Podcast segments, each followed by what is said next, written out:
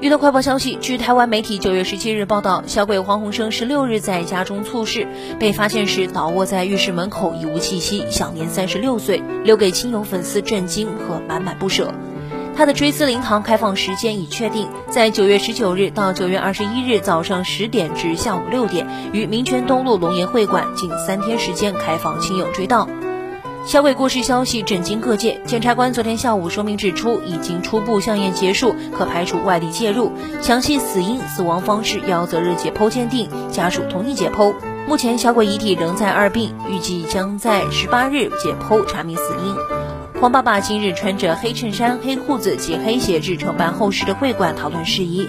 他自出租车下车后未做出回应，低调走入办公室，之后再走到会馆，不发一语。